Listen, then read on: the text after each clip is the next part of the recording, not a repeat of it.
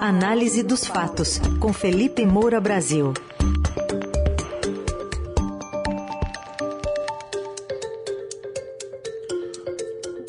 Hoje a análise é sobre a pesquisa Datafolha, que mostrou 47% as intenções de voto para Lula contra 29% Jair Bolsonaro, e nos votos válidos, 52 a 32, o que daria uma vitória em primeiro turno. Oi, Felipe, bom dia. Salve, salve, Raizen, Carol, equipe da Eldorado FM, melhores ouvintes. É um prazer sempre falar com vocês. E sextou bonito. Sextou. Felipe, bom dia. Bom, apesar desse cenário aí de estagnação do Datafolha, a campanha do presidente Bolsonaro viu alguns motivos para comemorar. Alguns aliados estão avaliando essa subida entre as mulheres como o primeiro reflexo prático da estratégia de incluir a, a primeira-dama Michele Bolsonaro na história. E tem aquela aposta ali de que mesmo isso mesmo pode acontecer no eleitorado mais pobre quando o novo Auxílio Brasil começar a vigorar em agosto. Qual é a sua interpretação dos números e desse otimismo do dinheiro que pingará aí nos próximos meses? Pois é, Carol, mas o problema do Jair Bolsonaro é que, mesmo quando ele consegue ganhar um pouquinho de um lado, ele acaba perdendo do outro porque ele é aloprado. Então, é possível que aquela própria reunião com os embaixadores tenha feito ele é, perder votos na classe média, por exemplo, é, enquanto a estratégia de campanha de conseguir esses votos é, das mulheres do Nordeste é, acaba conseguindo alguns pontinhos, mas o Lula avançou, por exemplo, no eleitorado masculino, avançou é, na, na, na, classe média. Então, uma coisa acabou compensando a outra. É claro, assim, que por um lado, ele vê uma esperança. Ah, vamos botar mais a Michelle. A Michelle, de fato, fala melhor do que Jair Bolsonaro. Não é preciso muita coisa para isso. E por ser ali uma mulher e, e a esposa dele, acaba legitimando a, a sua, sua narrativa. Né? A gente sabe que ela usa ali um discurso religioso, dizendo que Jair Bolsonaro é um enviado de Deus, lembra a facada, que foi o momento em que Jair Bolsonaro realmente foi vítima. Em vários outros momentos ele posa simplesmente de vítima, de um conluio, de uma perseguição, etc., em vez de assumir as suas próprias responsabilidades. Então ela dá uma embalagem ali ao presidente da República que pode ter um efeito é, em determinado segmento do eleitorado feminino, embora em outro a rejeição dele seja absolutamente insuperável. Mas para ir para o segundo turno, nesse momento em que o Lula fica com chances de ganhar no primeiro, é, são alguns pontinhos né, que se tenta tirar de, é, de determinados segmentos. Então, é, só para deixar claro aqui, Lula 47%, Bolsonaro 29%, Ciro 8%, empacado aí nesses 8%, mas ele tem uma estratégia, vou falar disso para quando começar aí oficialmente a campanha, quando ele entrar no lar dos brasileiros, com a expressão que ele usou, se referindo às inserções em TV, ao horário eleitoral. Simone Tebet 2% e o André Janones 1%. O André Janones, nessa madrugada, publicou no Twitter o seguinte: Quando estudei história do Brasil, admirava os heróis que lutaram pela nossa democracia. Queria ter estado ao lado deles. Pelo menos esse desejo Bolsonaro realizou. Hoje eu posso contribuir na luta pela democracia, estando ao lado certo da história.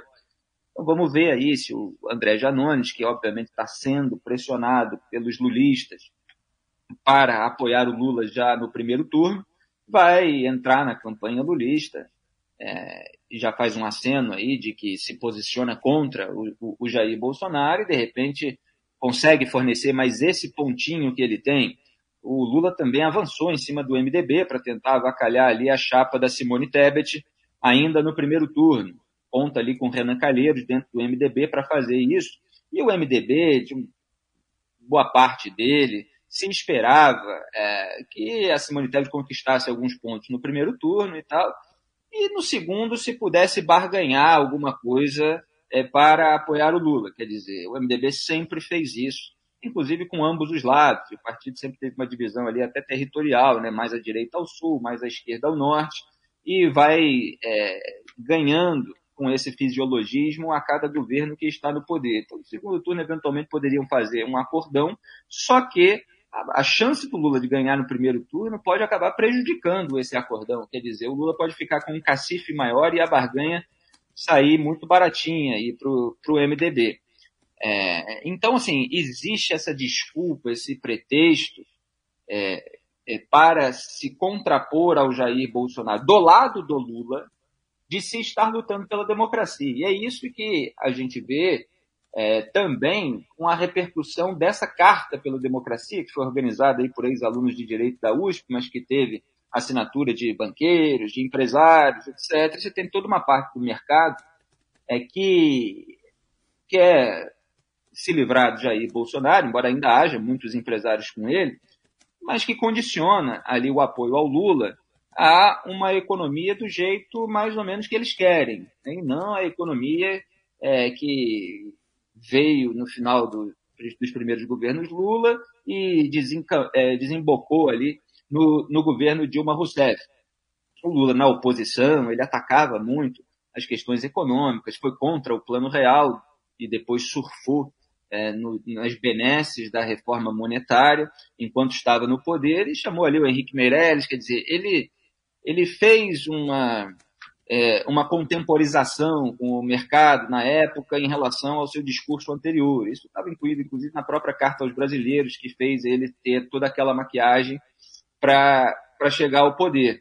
É, então, assim, tem empresários aí que já estão contando com esse escambo. Tá, a gente fica aí do seu lado para tirar o Bolsonaro e tal, mas não vai radicalizar na economia, deixa aqui as coisas ficarem mais previsíveis. Né? Tem o Josué Gomes, que é um dos promotores do manifesto, está sendo até cotado para ser ministro da Fazenda do Lula. É, e eu até ironizei no Twitter né, que esses 29% que estão com Bolsonaro são os 29% dos eleitores que mantêm na corrida o maior cabo eleitoral que o Lula já teve. E assim, se a gente for julgar por essas pesquisas, é claro que sempre tem gente, tem ouvinte certamente, que é, desconfia das pesquisas.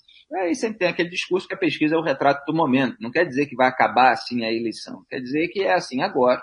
E aí os candidatos vão tentar é, fazer o possível para melhorar os seus respectivos números com determinadas estratégias. E esses números podem variar conforme a movimentação do eleitorado. Né? A gente ainda está há, há, mais de dois meses da eleição e a campanha oficialmente é, nem sequer começou.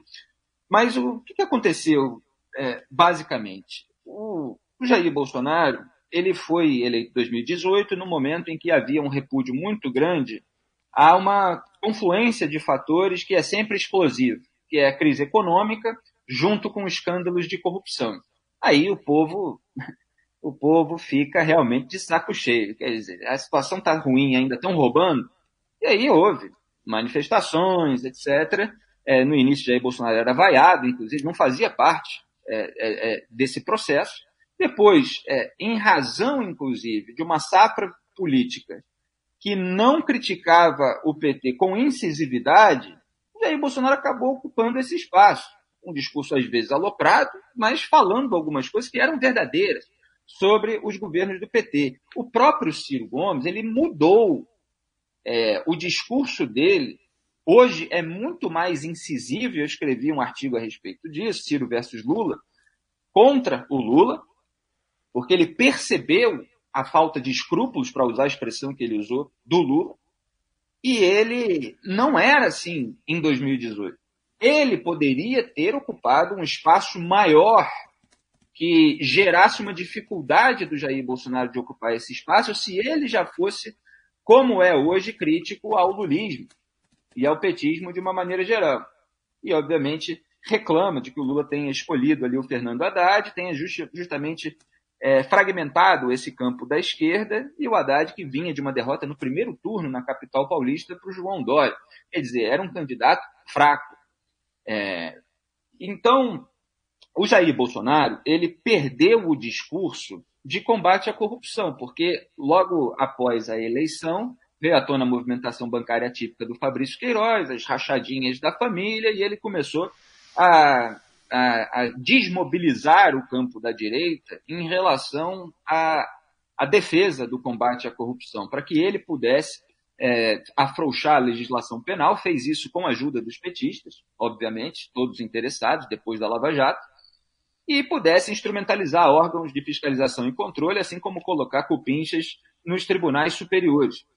Então, o Lula hoje explora os escândalos de corrupção ligados ao bolsonarismo.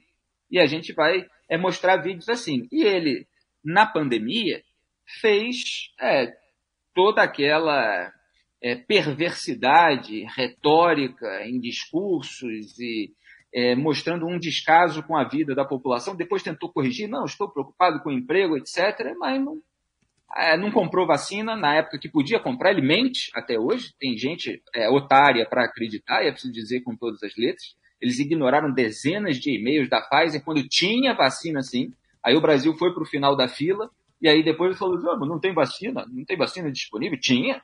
No começo, então, nós todos estávamos dizendo que era para comprar.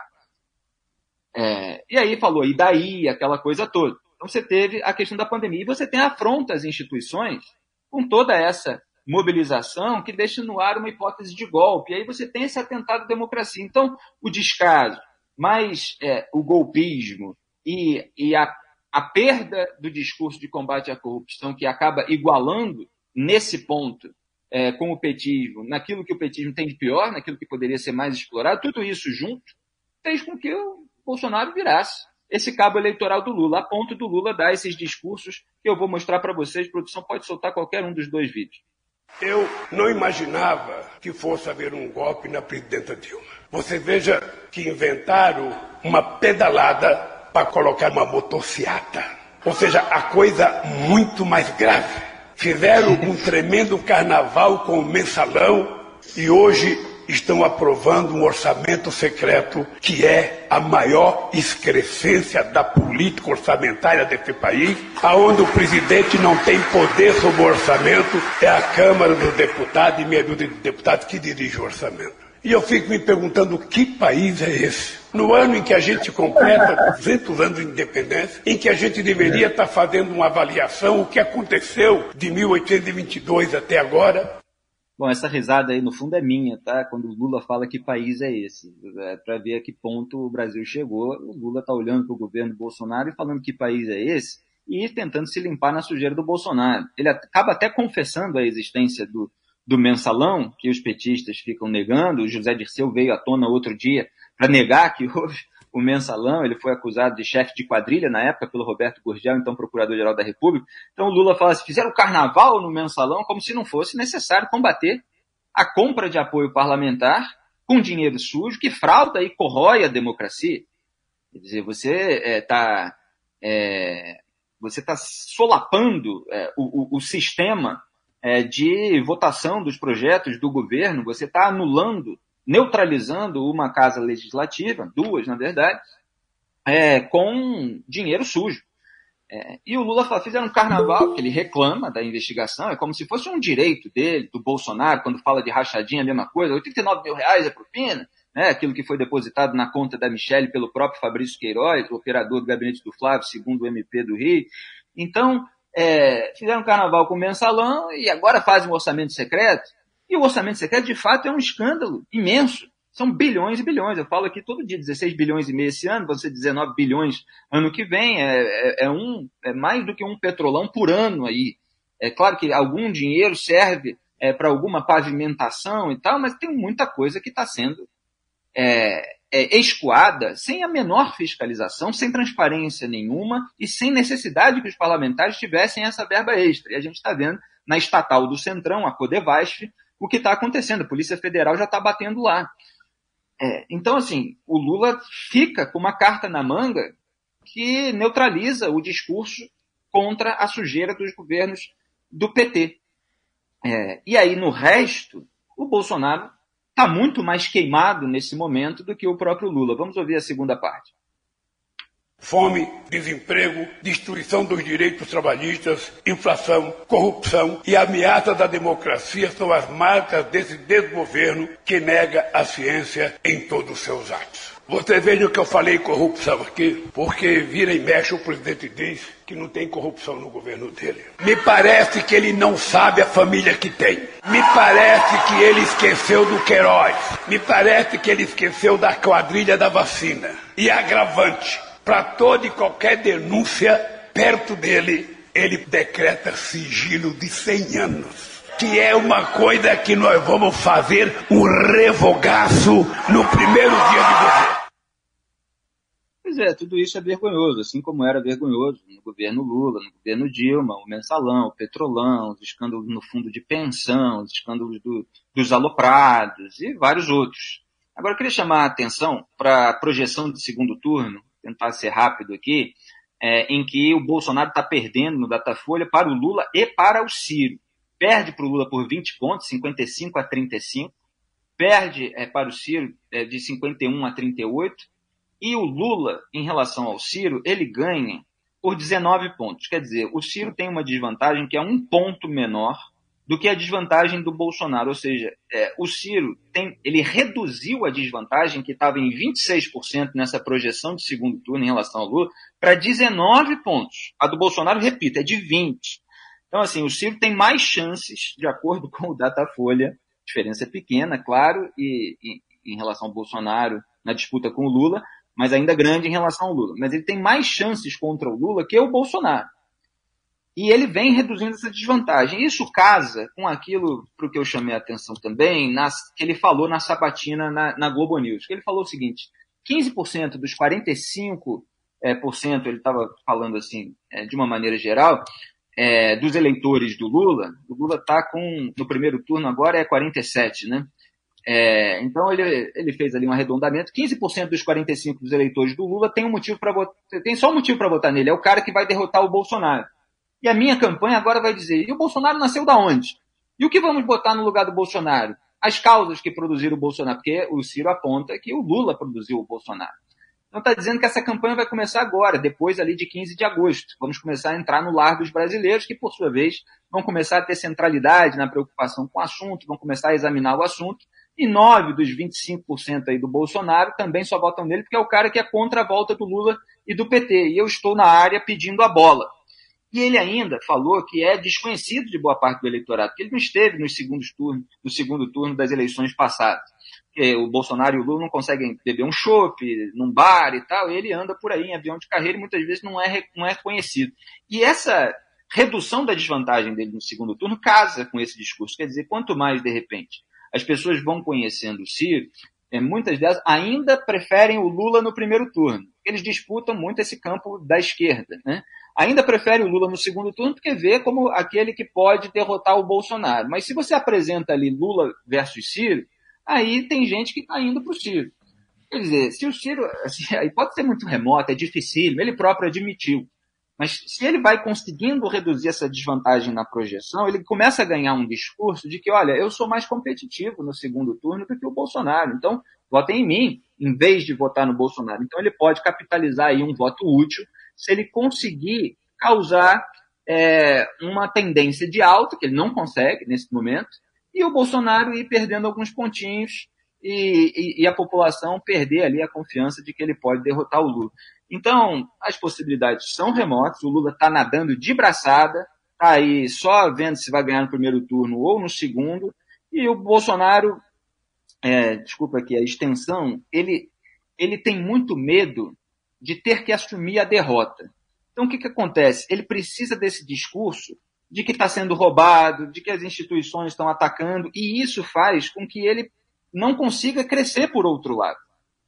Só que é da natureza dele se ele larga esse discurso golpista agora, se ele assina lá a cartinha que ele está criticando a favor da democracia, se ele foca nas mulheres, é, no Nordeste, evitando perder também a classe média, etc., ele pode tentar, até porque teve a PEC do desespero, tem toda essa é, esse assistencialismo eleitoreiro aí que ele pode explorar.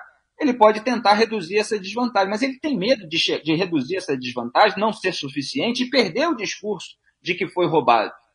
Então é, é esse jogo duplo e essa tensão que existe na campanha bolsonarista nesse momento. Está aí a análise completa da pesquisa do Datafolha, lembrando que tem também o agregador aqui do Estadão Dados, é, que junta ali todas as pesquisas e faz uma média, e nessa média aí Lula tem 46%, uma vantagem de 15 pontos, detalhes lá no portal do Estadão. E a coluna do Felipe está diariamente também no site radioeldorado.com.br e nas plataformas de áudio. Felipe, bom fim de semana, até segunda. Um grande abraço para vocês, sempre um prazer, bom fim de semana, até segunda, tchau.